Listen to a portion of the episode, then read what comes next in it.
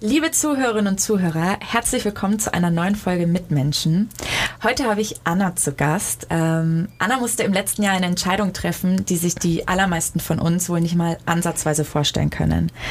Sie hat sich nämlich ihr Bein amputieren lassen mit gerade mal 25 Jahren. Und über diese Entscheidung und warum es überhaupt dazu kam, darüber möchte ich heute mit ihr sprechen. Mitmenschen, ein Podcast von nordbayern.de mit Menschen, die verändern, bewegen, unterhalten. Hallo Anna, ich freue mich sehr, dass du heute da bist. Hallo, danke, dass ich da sein darf. Ich habe wirklich eine ewig lange Liste an Fragen. Äh, du siehst sie, sie liegt gerade vor uns. Aber jetzt fangen wir doch mal von vorne an. Deine Geschichte geht ja schon ziemlich lange. Ähm, was ist denn an diesem 19. November 2017 passiert? Ich hatte eine Kniespiegelung ähm, aufgrund von Knieschmerzen und ja, am nächsten Tag war dann leider das Knie steif. Ich konnte es nicht mehr beugen. Auch wenn man das mit Gewalt gemacht hat, es ging einfach nicht mehr. Und ja, dann habe ich Fieber bekommen. Ich konnte nicht mehr atmen gescheit. Also mir ging es körperlich auch sehr, sehr schlecht. Und dann hat sich herausgestellt, dass ich Keime im Knie habe. Ja, und dann hat alles angefangen. Wo warst du denn als, also wie kann man sich das vorstellen? Haben die Schmerzen einfach plötzlich angefangen? Über den Tag. Also okay. ich bin da mit meiner Mama gerade äh, in die Arbeit gefahren und ähm, dann meinte ich zu ihr, ja, ich habe schon ein bisschen Knieschmerzen, aber jetzt war noch völlig in Ordnung. Aber dann von Stunde zu Stunde wurden die immer und immer stärker, dass ich irgendwann ähm, ja einfach nicht mehr konnte. Ich habe aber trotzdem meine Spätschicht äh, verendet. Ich habe selber in der Pflege gearbeitet und bin danach in die Notaufnahme. Ja, und so war es dann.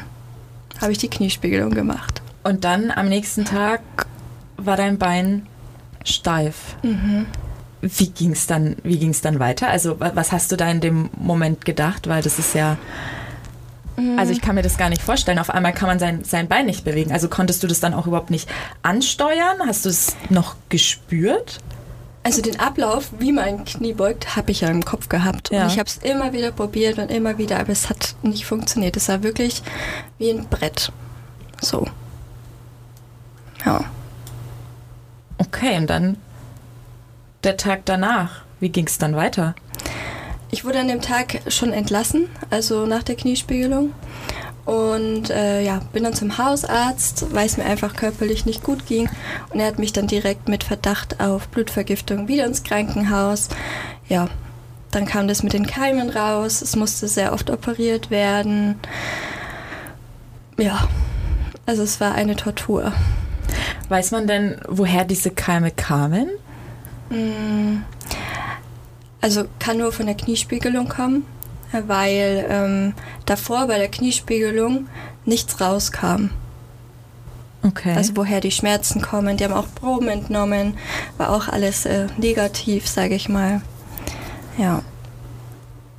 Und wie lange hat sich das dann gezogen? Also warst du dann äh, krankgeschrieben? Mm, also ich war dann erstmal drei Monate circa im Krankenhaus weil immer wieder operiert werden musste und ich auch Antibiotika und so brauchte. Dann ging es mal wieder ein, zwei Wochen nach Hause, dann war ich wieder drei, vier Monate im Krankenhaus und insgesamt ging das so drei Jahre akut. Ja.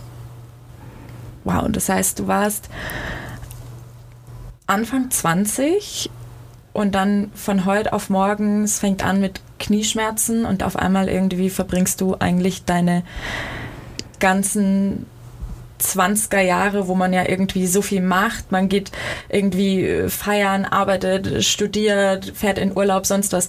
Verbringst du die ganze Zeit im Krankenhaus. Wie war das für dich? Mm, sehr schlimm.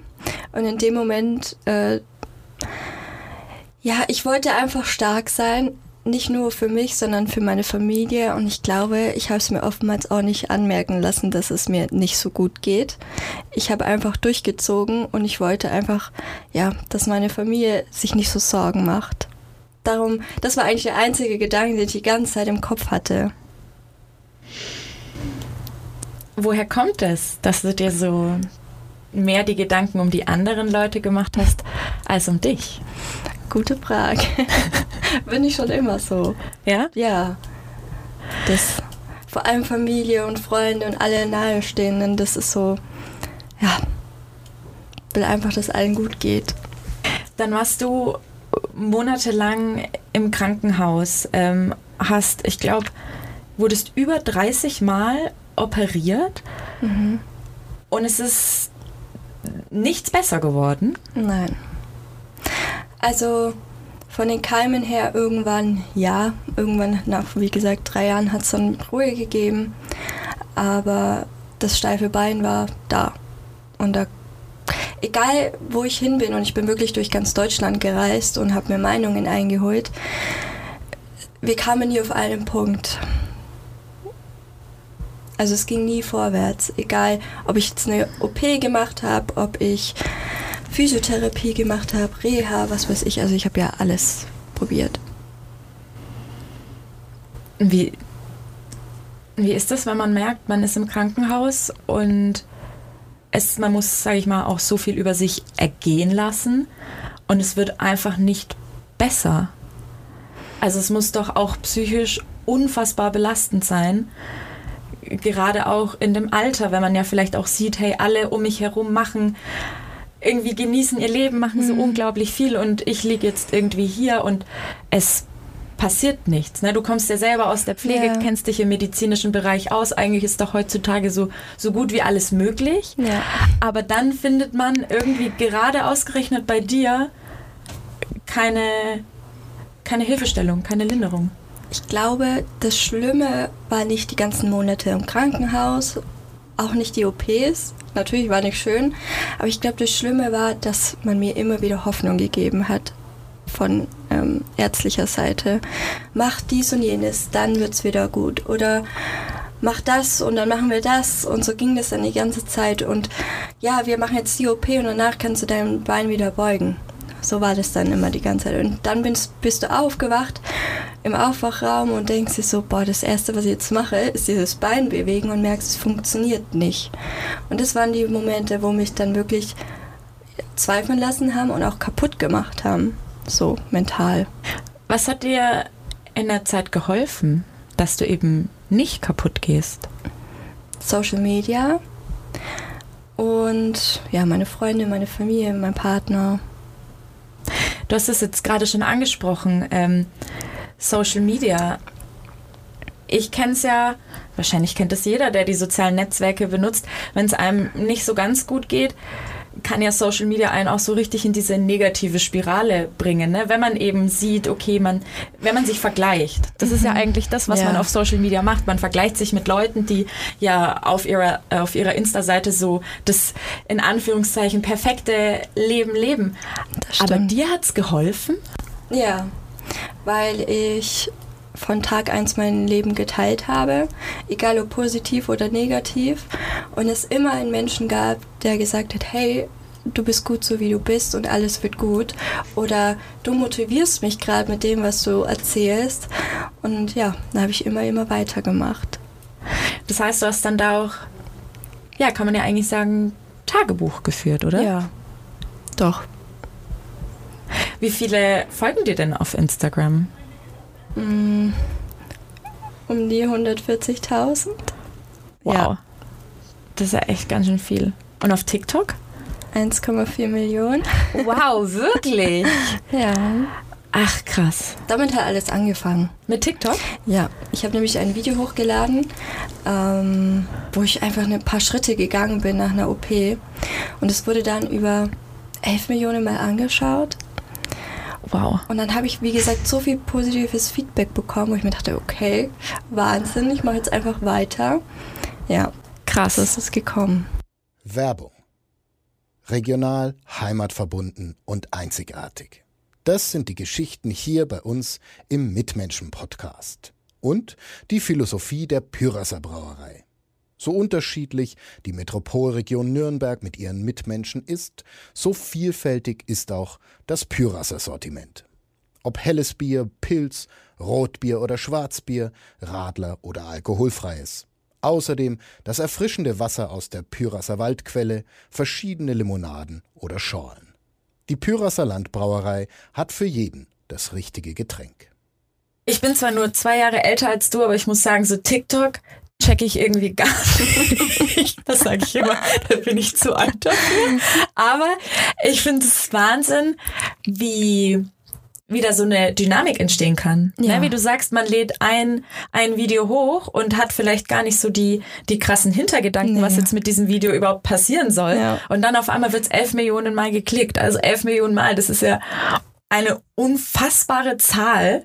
Ähm, du hast gesagt, die, die schlimme Zeit oder die, die Zeit im Krankenhaus, die war gar nicht so die schlimmste. Ähm, wenn du mal nicht im Krankenhaus warst, wie sah da dein Leben aus? Konntest du dann trotzdem noch irgendwie, was weiß ich, deinen alten Hobbys nachgehen oder wie, wie wurdest du dann eingeschränkt durch dieses steife Bein? Ja, also Hobby, ich habe mein Leben lang getanzt. Das konnte ich natürlich nicht mehr. Das musste ich an den Nagel hängen. Äh, ansonsten habe ich viel Musik gemacht. Das hat mir auch immer sehr viel weitergeholfen. Also viel gesungen und Instrumente gespielt und so weiter.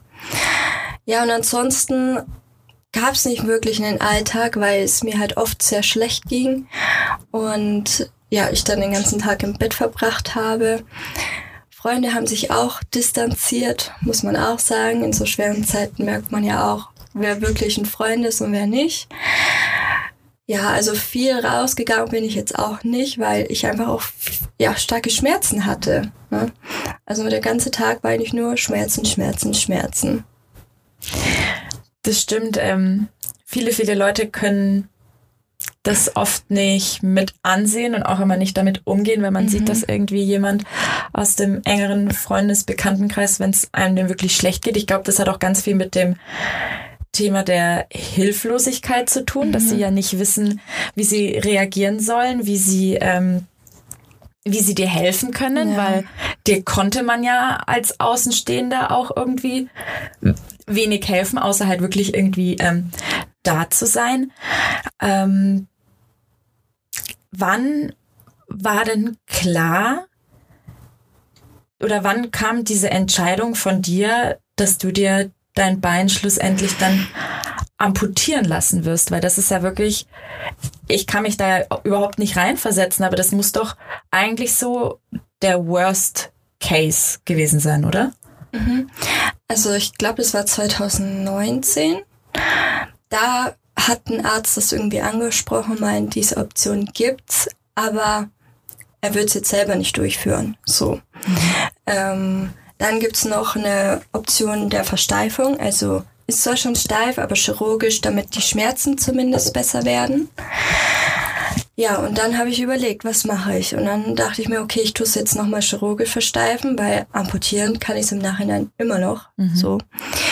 Und ja, dann kam meine Mama ins Spiel, weil für meine Eltern war es natürlich sehr, sehr schlimm. Die wollten das auch nicht, weil sie also sie haben schon gedacht, dass es mir vielleicht körperlich weiterhilft, aber dass ich vielleicht auch seelisch in ein Loch falle, dass es nicht so wird, wie ich mir das vielleicht vorstelle.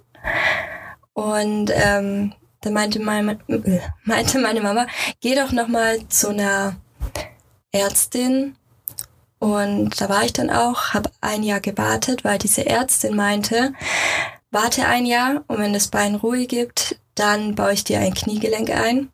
Und das war so mein Joker. Weil ich mir dachte, okay, ein Jahr ist absehbar, mache ich. Mhm. Ja, und dann war ich nach dem Jahr wieder dort und dann meinte sie, n -n, machen wir doch nicht, ich würde direkt die Amputation machen.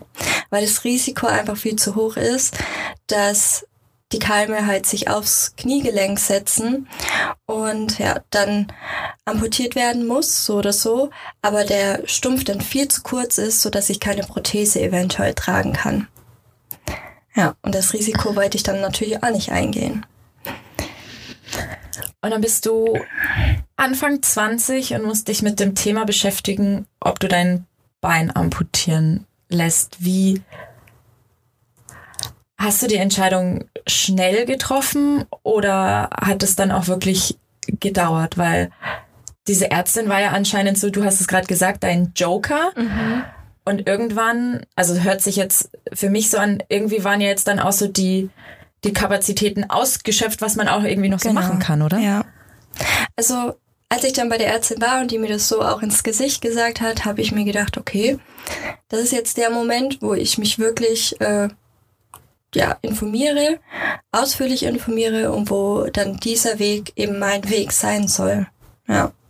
Und dann habe ich mir bis Ende letztes Jahres eben die Zeit genommen und mich dann dafür entschieden. Und wie haben deine Eltern reagiert, als du gesagt hast, du machst das?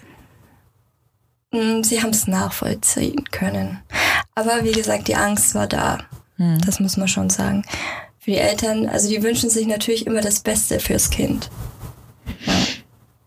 Ich kann mir auch vorstellen, das ist ja auch gerade so ein Thema, das können ja weder deine Eltern noch auch ich nachvollziehen, ne? was, was man da für Entscheidungen treffen muss, wenn man sagt, man, man lässt sich jetzt wirklich ähm, sein, sein Bein amputieren. Wie, wie läuft es dann in, in der Vorbereitung ab? Was, was, was wurdest du da irgendwie, musstest du mehrere Gespräche haben oder wird irgendwie geprüft, ob du das auch wirklich willst? Also, weil das ist ja keine, keine Entscheidung, die man jetzt irgendwie von heute auf morgen fällt. Mm, jein. Also ich war beim Psychologen ähm, und er hat mir auch was geschrieben, dass ich klar bei Sinne bin und dass ich weiß, worauf ich mich einlasse. Mhm. Ob ich es machen musste, ist die eine Sache. Also ich glaube nicht. Bei dem einen Arzt, wo ich ursprünglich die OP machen wollte, ja. Bei dem Arzt, wo ich es letztendlich gemacht habe, nein, da hat es keine Rolle gespielt.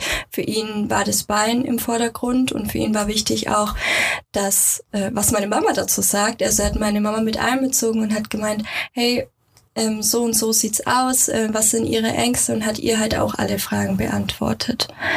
Ja, und ansonsten ging alles ganz schnell. Also ich war dort, dann hieß es, ruf mich morgen an, mach dir nochmal Gedanken, ob du das wirklich willst. Dann macht er es auch, aber ich soll auf ihn zukommen und sagen, ja, ich möchte das. Dann habe ich am nächsten Tag mich gemeldet, habe gemeint, ja, ich möchte das und äh, war dann eine Woche später, glaube ich, dort für OP-Gespräch und dann eine Woche drauf, also zwei Wochen insgesamt, ähm, ja, war schon die OP. Das ging ganz schnell. Wie waren so die, die Tage vor der OP für dich? Hattest du nochmal so einen Moment, wo du dir dachtest, boah, ich sag das jetzt alles ab? Ich Nein. möchte das doch nicht? Nein? Also nie. Ich habe die Amputation nichts, äh, nicht als was Schlechtes gesehen. Ich habe mhm. sie immer als was Positives gesehen. Und ich dachte mir, es wird jetzt vielleicht mal eine schwere Zeit, aber danach kann es besser werden. Und das hat mich eigentlich die ganzen Tage auch so, also hat sich durchgezogen wie so ein Faden. Ja. Das ist total bewundernswert, mit was für einer positiven Einstellung und was auch ja fürs, für einen Kämpfergeist du an die Sache rangehst, weil das heißt, du hast dich drauf gefreut, oder? Ja, also nicht auf die OP, um ja. Gottes Willen, aber einfach, dass es vorwärts geht und dass es jetzt wieder einen Weg gibt. Wie war dann der, oder hast du dich, Gut, ich, wie soll ich sagen, ich weiß es ja, ich habe die Doku schon geguckt, die Hörerinnen und Hörer wissen das jetzt nicht, deswegen stelle ich dir trotzdem die Frage, ähm, hast du dich von deinem Bein verabschiedet? Ja. Erzähl doch mal. Ähm, ich habe meine Familie eingeladen, meine beste Freundin, mein Partner war auch da und wir haben zusammen Kuchen gegessen und im Anschluss haben wir mein Bein eingegipst. Das habe ich mir so gewünscht, dass ich einfach noch meine Erinnerungen ans Bein habe. Und dann haben alle was ganz Liebes und einen Wunsch halt draufgeschrieben. Ja, das war so die Verabschiedung. Das war, also schöner hätte es nicht sein können. Das muss ich auch tatsächlich sagen. Ähm, das fand ich auch eine sehr emotionale Szene. Ähm, und ich weiß nicht mehr, wer es draufgeschrieben hat, aber irgendjemand hat ja draufgeschrieben, Kämpferbein. Ja, meine beste Freundin. Weil sie hat gesagt, das Bein hat ja auch ganz schön viel mitgemacht. Das stimmt. Und das, ja. das stimmt ja auch. Ähm, wie, wie war das dann, als du, als du aufgewacht bist nach der OP? Also man ist da ja auf unglaublich viel Schmerzmittel und ist ja mhm. irgendwie selber so ein bisschen im Delirium. Und wann hast du so gecheckt, okay, das ist jetzt, ist jetzt geschafft, sozusagen, die OP? Mm, also gecheckt habe ich es gleich, wo ich wach war, weil diese Schmerzen mich so aus dem Leben gerissen haben. Erstmal, wo ich dachte, wow, okay, also so schlimm habe ich es jetzt auch wieder nicht vorgestellt. Ähm, ja, aber dann wirklich drauf einlassen konnte ich mich dann am nächsten Tag, wo dann mal die Medikamente so ein bisschen ausgeschlichen waren und wo ich wirklich äh, ja klar bei Sinne war. Und wie war das, als du das erste Mal die Bettdecke hochgehoben hast? Hattest du davor Angst? Mm, was heißt Angst? Angst eigentlich nicht. Ähm, aber ich wusste jetzt nicht, wann ist der Moment, wo ich es anschauen soll und wann nicht. So, und ich meinte zur Schwester so, soll ich es jetzt angucken? Und dann meinte sie, wie du halt bereit bist. Und ich so, nee, ich schaue es lieber nicht an. Ich lasse mir noch ein bisschen Zeit. Aber während ich das ausgesprochen habe, dachte ich mir so, was ist das eigentlich? Also ich muss es ja angucken, so oder so. Dann habe ich direkt die Bettdecke weg und meinte dann, okay, ja, dann ist es jetzt so. Und jetzt wird weitergemacht. Das heißt, das war für dich auch kein, sag ich jetzt mal, kein Schock. Nein, nein. Nicht, Gott sei Dank. Ja, wirklich, ja. Gott sei Dank. Auch für meinen Besuch nicht. Also auch wenn ich Besuch hatte, ich habe direkt mit offenen Karten gespielt, weil oftmals ist ja für den Besuch schlimmer, ja. weil er nicht weiß, wie reagiert man jetzt, äh, wo setzt man sich hin, hockt man sich, also mhm. viele hocken sich dann dahin, wo eigentlich das Bein wäre, so ohne halt drüber nachzudenken. Aber ähm, ich habe dann direkt gemeint, so willst du sehen? Und dann die so, ja, okay, hab direkt Decke hoch gezeigt und dann war das auch gegessen. Dann, ja, gab es wieder andere Themen. Ich glaube, das ist ja auch ganz wichtig, dass man gerade in solchen Situationen, wo ja auch vielleicht oftmals selbst auch von den engsten ähm, Vertrauten so Berührungsängste herrschen, mhm. dass man einfach sagt, so ist es. Ja. Klar kommuniziert, äh, das Ding ist jetzt ab. Ja. Aber macht ja nichts. Genau. Beziehungsweise eigentlich war das ja dann für dich der Startschuss, dass es dir endlich nach, wie lang waren es, drei, vier Jahre auch endlich wieder gut gehen kann. Ja. Wie, wie lang warst du denn dann im Krankenhaus nach der OP? Drei Tage. Nur drei Tage? ja, da war wow. ich selber überrascht, bis jetzt noch. Ja. Wow. Ich dachte, da bleibt man irgendwie also, ewig. Ja, also ich habe mit einer Woche gerechnet mindestens, ja. aber dass es so schnell geht, hätte ich jetzt auch nicht gedacht. Aber das ging rocky zucki. Also ich bin ähm, am nächsten Tag bin ich direkt gelaufen, also auf Krücken. Wie war das? Wie halt als wenn man auf einem Bein läuft, ne? Ja. Also ich habe es mir jetzt anders vorgestellt, weil viele, die ich kenne und die auch amputiert sind, haben gesagt, boah, wenn du dich hinstellst, das Gleichgewicht, das musst du erst mal lernen. Und aber ich hatte keine Probleme, Gott sei Dank. Ähm, nur halt vom Kreislauf war halt am Anfang nicht so gut. Ne? Dann am zweiten Tag bin ich Treppen gegangen. Ja, und am dritten ging es dann nach Hause. Wow. Ja. Das ist ja wirklich beeindruckend. Das also stimmt. es ist alles komplikationslos alles einwandfrei funktioniert, ja. Gelaufen. Wie, wann, wann kam es denn dann dazu, dass du eine Prothese bekommen hast? Mhm, zwei Tage vor Weihnachten habe ich sie bekommen. Wann war die OP? Ähm, 28. September. Okay.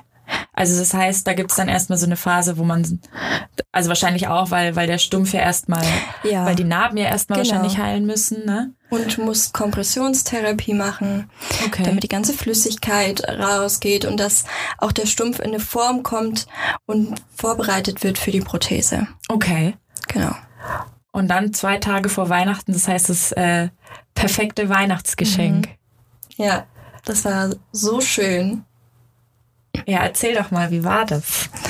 Mm, also ich habe die Prothese erstmal angezogen. Es war erstmal schmerzhaft. dann wurde ein bisschen rumgebastelt und dann war es wirklich, ich bin meine ersten Schritte gegangen und ich dachte mir so, schöner kann ein Tag gar nicht laufen.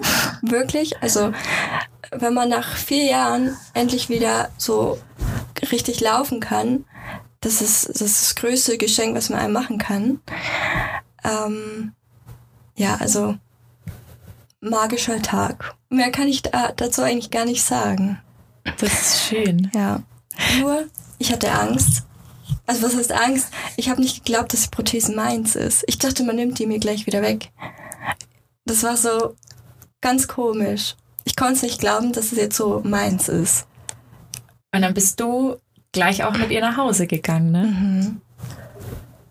War das so der, der Startschuss, dass du dir dachtest, jetzt kannst du das alles auch so ein bisschen aufholen, nachholen, was du die Jahre davor so verpasst hast? Mhm. Ja. Und ich muss auch sagen, ich habe sehr großes Glück, weil ich ziemlich schnell gelernt habe und weil ich mich darauf einlassen konnte und weil ich keine Angst hatte, auch mal hinzufallen. Mhm. Das ist auch so, viele haben halt Angst, dass sie dann irgendwie stürzen oder sowas, aber ich dachte mir halt, okay, wenn ich stürze, dann ich, äh, dann stehe ich wieder auf. Deswegen, also da hatte ich schon großes Glück. Ja. Kannst du vielleicht mal für die Hörerinnen und Hörer erklären, wieso deine Prothese ähm, funktioniert? Also wir sitzen jetzt hier gerade im Podcastraum, du hast deine Beine genau wie ich übereinander geschlagen. Ähm, genau, wie, wie funktioniert sowas? Weil das kann man sich ja überhaupt nicht vorstellen, wenn man nicht selber davon betroffen ist. Mhm. Sitze, also ich weiß nicht, wie ich es erklären soll. Also auf jeden Fall funktioniert zumindest meine mit Strom. Okay. Ähm, da gibt es aber auch Unterschiede. Es gibt auch welche ohne Strom, aber in meinem Fall mit Strom. Und ansonsten ähm, viel mit Körperverlagerung. Okay. Genau, dann weiß die Prothese zum Beispiel, du willst dich hinsetzen, du willst jetzt Treppen gehen, solche Sachen. Und das heißt, du steuerst es dann und so bewegt sich dann auch die Prothese. Genau. Ja. Das ist ein ganz schönes Hightech-Ding, oder? Mhm. das stimmt, ja. Krass. Und du musstest ja dann wahrscheinlich auch lernen, wie man Treppen steigt mit ihr. Ähm, mhm. Und das hat auch alles, wenn wir jetzt in deiner Geschichte folgen, wahrscheinlich auch wieder problemlos funktioniert, ja. oder? Ja.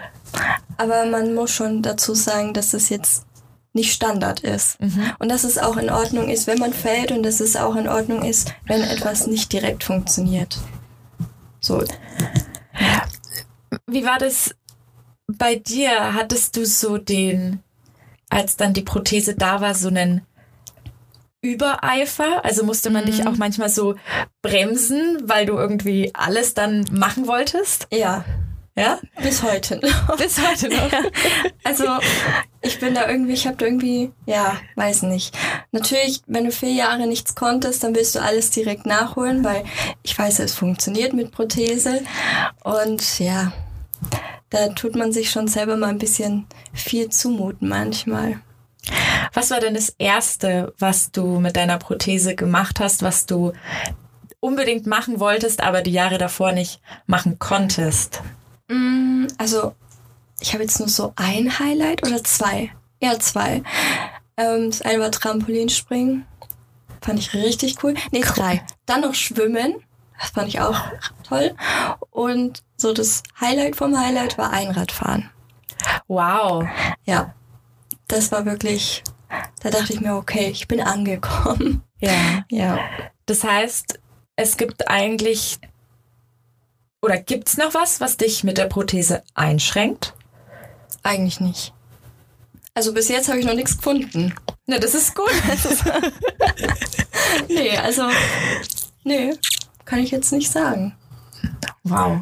Wie ist es denn ähm, so in deinem Umfeld oder beziehungsweise du hast ja schon gesagt, dass deine Familie und deine Freunde da super, ähm, wie soll ich sagen, unkompliziert äh, und entspannt mit umgegangen sind, dass sie sich, dass sie dich auch immer unterstützt haben. Aber ähm, ich hatte mal so eine Situation, da habe ich mich danach unglaublich dumm gefühlt. Ähm, ich war im Urlaub und habe dann auch einen Mann mit einer Beinprothese gesehen. Und es war für mich das erste Mal, dass ich jemanden mit einer Prothese gesehen habe. Und natürlich, man weiß, dass es existiert. Und dann war ich aber trotzdem, habe ich ihn auch angeguckt und ich dachte mir so, wow, krass. Und mhm. dabei sollte das ja eigentlich komplett normal sein, aber ne, ja. es ist ja trotzdem etwas, sage ich mal, Ungewöhnliches im, im alltäglichen Leben, wenn man eine Person mit Prothese sieht. Und dann kam ich mir auch so dermaßen dumm vor, weil ich mir dachte, oh mein Gott, der denkt jetzt wahrscheinlich, ich habe ihn voll angeglotzt, es tut mir jetzt irgendwie total leid, aber man denkt sich ja dann trotzdem so, wow. Ja. Ähm, was ist da passiert? Man würde ja auch gerne dann irgendwie die Geschichte wissen. Ich meine, gut, bei mir ist es eine Berufskrankheit, dass ich die Geschichte von anderen Leuten wissen möchte. Ähm, aber wirst du auch manchmal irgendwie auf der Straße jetzt vielleicht nicht komisch angeguckt, aber hast du das Gefühl, die Leute gucken da drauf oder nicht? Immer? Ja? ja, doch. Also ich mache da immer ein bisschen Unterschied. Es gibt Leute, die gucken und es stört mich auch überhaupt nicht. Äh, mittlerweile blende ich es eh aus. Ähm, aber dann gibt es schon Leute, die gaffen. Mhm. Und da mache ich schon einen Unterschied, weil das finde ich nicht in Ordnung. Klar, viele sind interessiert und das ist auch völlig in Ordnung. Ähm, aber manche schauen auch so, ja, jetzt nicht positiv, ne? Und das merkst du auch. Ist es dann so, ach, das arme Mädchen. Ist es genau. dann so? Ja, zum Beispiel. Hattest du schon mal so eine Situation, wo du irgendwie ähm, dann auch mal so in die Konfrontation gegangen bist oder gesagt hast, so, hey, ich habe zwar eine Beinprothese, aber ich bin ja trotzdem noch der gleiche Mensch wie vorher. Also muss man das den, den Leuten manchmal auch irgendwie erklären, so, hey, ich habe vielleicht jetzt ähm, eine Einschränkung, aber ich bin ja trotzdem nicht minder bemittelt. Mm, nee, also so den Moment hatte ich jetzt nicht, muss ich sagen. Aber wie gesagt, ich blende das auch ein bisschen aus. Ich will einfach, wenn ich unterwegs bin, einen schönen Tag haben. Und äh, wenn jemand äh, ja, herkommt, eine Frage hat oder so, bin ich völlig offen. Ich erzähle alles gern. Äh, aber alles andere, wie gesagt, ist für mich Nebensache. Zumindest die Blicke. Mein Freund, da sieht es schon ganz anders aus, weil der okay. achtet auf sowas. Ähm, und der, der haut schon manchmal auf den Putz, muss man schon sagen. Ja, das so. heißt, der, der versucht dich dann auch immer zu verteidigen. Ja, also auch Momente, wo ich gar nicht mitkriege. Auf einmal hörst du ihn, wie er dann irgendwie rummeckert, wo ich mir denke, was ist denn jetzt schon wieder los? Also wirklich, also ja, weil das ist, ist ja auch was Schönes, wenn er einen so beschützen will. Ne? Ja, das stimmt. Ähm, mit Anfang 20 geht es ja auch oft so um dieses Schönheitsideal, ne? Gerade mhm. wenn man irgendwie auf Social Media unterwegs ist, man vergleicht sich. Ähm, hattest du das auch, dass du dich verglichen hast? Oder war das jetzt, hat diese, diese Beinamputation, und das frage ich jetzt mal ganz direkt, und wenn es dir irgendwie zu persönlich ist, musst du es auch nicht beantworten, aber hat es so an deinem, an deinem Selbstbewusstsein gekratzt? Nein. Ganz im Gegenteil, mich hat es noch selbstbewusster gemacht. Wow. Ja.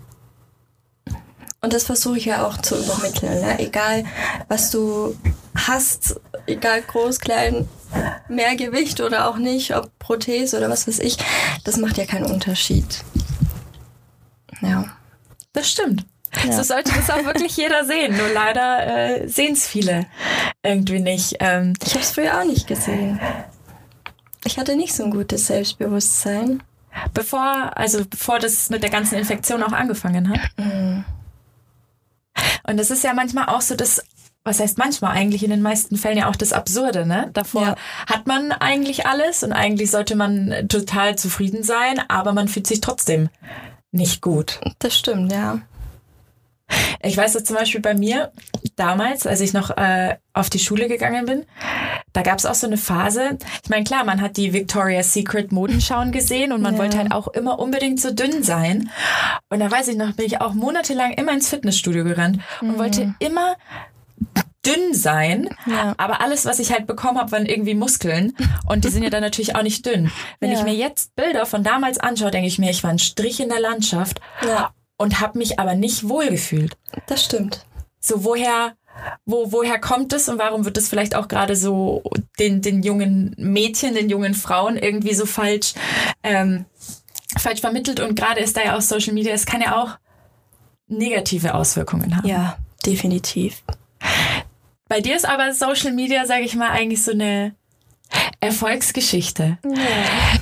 Erzähl doch mal, wie du du hast da ja hörst da ja nicht nur ähm, irgendwie von deinen Followerinnen und Followern was Gutes, sondern es sind ja auch wirklich Freundschaften entstanden. Ja. Und die eine Freundschaft wird ja auch in der Doku wird ja auch gezeigt. Das ist ja auch wirklich sehr sehr berührend. Wie kam es denn da zustande, dass Instagram wirklich oder auch TikTok, dass das so, dass du da, ich würde jetzt nicht sagen, gleich, ne doch, bestimmt auch Gleichgesinnte, aber ja auch so Verbündete gefunden hast. Ja, also ich weiß jetzt nicht genau, wie ich auf seinen Account gestoßen bin. Also klären wir doch erstmal kurz, wer ist es überhaupt? Alex. Alex, genau. genau. Also ich weiß jetzt nicht genau, wie gesagt, wie ich auf seinen Account gestoßen bin, aber ich bin's und ich habe ihm meine Geschichte mitgeteilt und habe auch direkt eine Antwort bekommen. Und dann irgendwann habe ich auf Instagram erzählt, dass ich eben einen wichtigen Arzttermin habe. Das war übrigens bei dieser Ärztin, wo ich ein Jahr gewartet habe. Mhm. Aber dass mich keiner fahren kann. Und dass ich so enttäuscht bin, dass, dass manche Leute, die gesagt haben, die sind da, mhm. halt nicht da waren. Weil das war ja wirklich ein Termin, wo es darum geht, wie geht's in meinem Leben weiter. Ne? Und Alex meinte dann direkt, ich komme von Köln, er kommt. Und ich so, nein, kann ich nicht annehmen, so. Und er so, nein, das ist wichtig und wir gehen jetzt zusammen hin. Und ja, dann war er da. Am nächsten Tag. Er hat sich, also ohne daran zu zweifeln, er ist gekommen. Und dann ähm, hat er, haben wir dann noch einen schönen Abend verbracht und wir sind essen gegangen und ich weiß gar nicht mehr, was wir noch alles gemacht haben. Und auf jeden Fall ging es dann am nächsten Morgen los, sind nochmal zwei Stunden zu dieser Ärztin gefahren. Ja, und da hat er mir meine Hand gehalten. Und, und ihr so, habt euch davor noch nicht gesehen gehabt? Nein. Wow. Genau. Und dann habe ich mir gedacht, das ist wirklich einer, ein Freund, der wirklich auch das einhält, was er sagt und wo du dich drauf verlassen kannst und wo du auch gerne alles zurückgibst, weil du weißt, es kommt bei dem richtigen Menschen an. Und ähm, ja, so ist es dann entstanden mit der Freundschaft. War das dann für dich auch so ein bisschen, wie soll ich sagen, ein positiver Effekt oder Selbsttherapie zu merken auf Instagram so, hey, da gibt's Leute, die sind auch so jung wie ich und die mussten aber das Gleiche durchmachen. Das heißt, du bist nicht alleine. Ja. Doch. Also hat schon geholfen. Weil das ist ja, man kann ja noch so, sage ich mal, noch so empathisch mhm. ähm, einer Person gegenüber sein, aber man wird ja, ich werde das ja nie nachfühlen können, was weiß ich, wenn du erzählst, du hast Schmerzen. Mhm. Denke ich mir, okay, Schmerzen sind nicht schön, Schmerzen tun weh. Ja. Aber ähm, Alex wird das ja wahrscheinlich genau wissen, was du in dem Moment meinst. Also genau. Alex hat ja auch eine, ähm, eine Beinprothese. Ähm, ja, das heißt, das hat dir dann einen neuen besten Freund geschenkt. Genau. Und man muss schon dazu sagen, normalerweise hat man ja niemanden im Umfeld, der amputiert ist, wo du mal eine Frage stellen kannst oder oder oder. Und bei ihm war es so, egal was ich für eine Frage hatte, er hat es immer beantwortet und auch negative Sachen hat er mir so nahegelegt. Er hat gesagt, ja, so und so kann es auch sein. Und das fand ich super, weil er hat mir nicht irgendwie das Gelbe vom Ei erzählt, ne? Ja.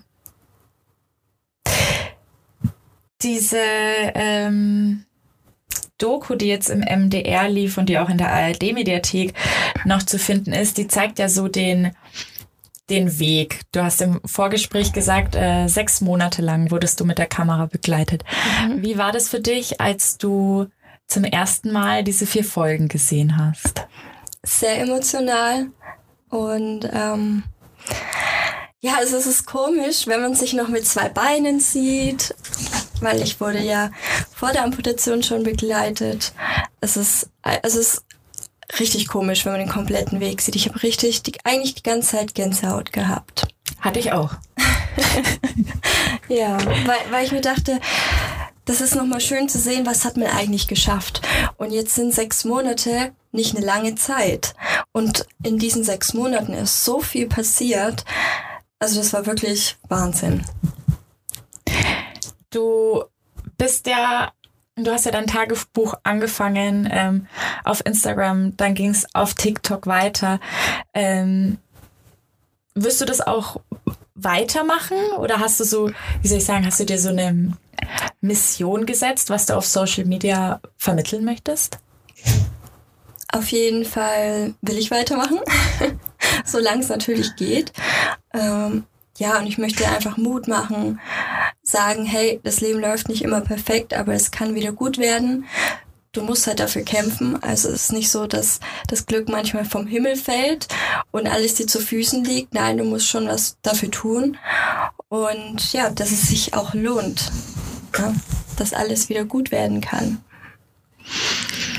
Und das ein dass durch, sage ich jetzt mal, ein, einem Verlust, also mhm. in deinem Fall der Verlust von deinem Bein, ja auch ganz viel Tolles und Neues entstehen kann. Mhm. Ja. Das ist wirklich schön. Was, was hast du dir denn jetzt noch für die Zukunft vorgenommen? Was sind so deine nächsten Pläne? Hast du irgendwelche Träume, die du dir jetzt noch in diesem Jahr erfüllen möchtest? Träume? ich finde jeden Tag irgendwie so als Traum aktuell. Gute Frage. Also ich, ich lasse alles auf mich zukommen. Ich möchte auf jeden Fall wieder im Beruf zurück. Mhm. Das, äh, wann es so sein wird, weiß ich nicht. Aber das ist so das größte Ziel. Ja, und ansonsten irgendwann Kinder. Ja. Und ich glaube tatsächlich mit der Einstellung, dass man einfach jeden Tag so annimmt, wie er ist, ähm, ja. können wir uns alle noch eine Scheibe abschneiden. Ähm, Danke, Anna, dass du dir die Zeit genommen hast, dass du so offen über deine Geschichte geredet hast. Ich glaube, sie hat nicht nur mich sehr berührt und ich glaube auch wirklich, dass du mit deiner ja einfach so empathischen und offenen und liebenswürdigen Art auch ganz, ganz vielen Betroffenen da draußen wirklich ganz viel Mut geben kannst. Danke. Schön, dass du da warst. Dankeschön.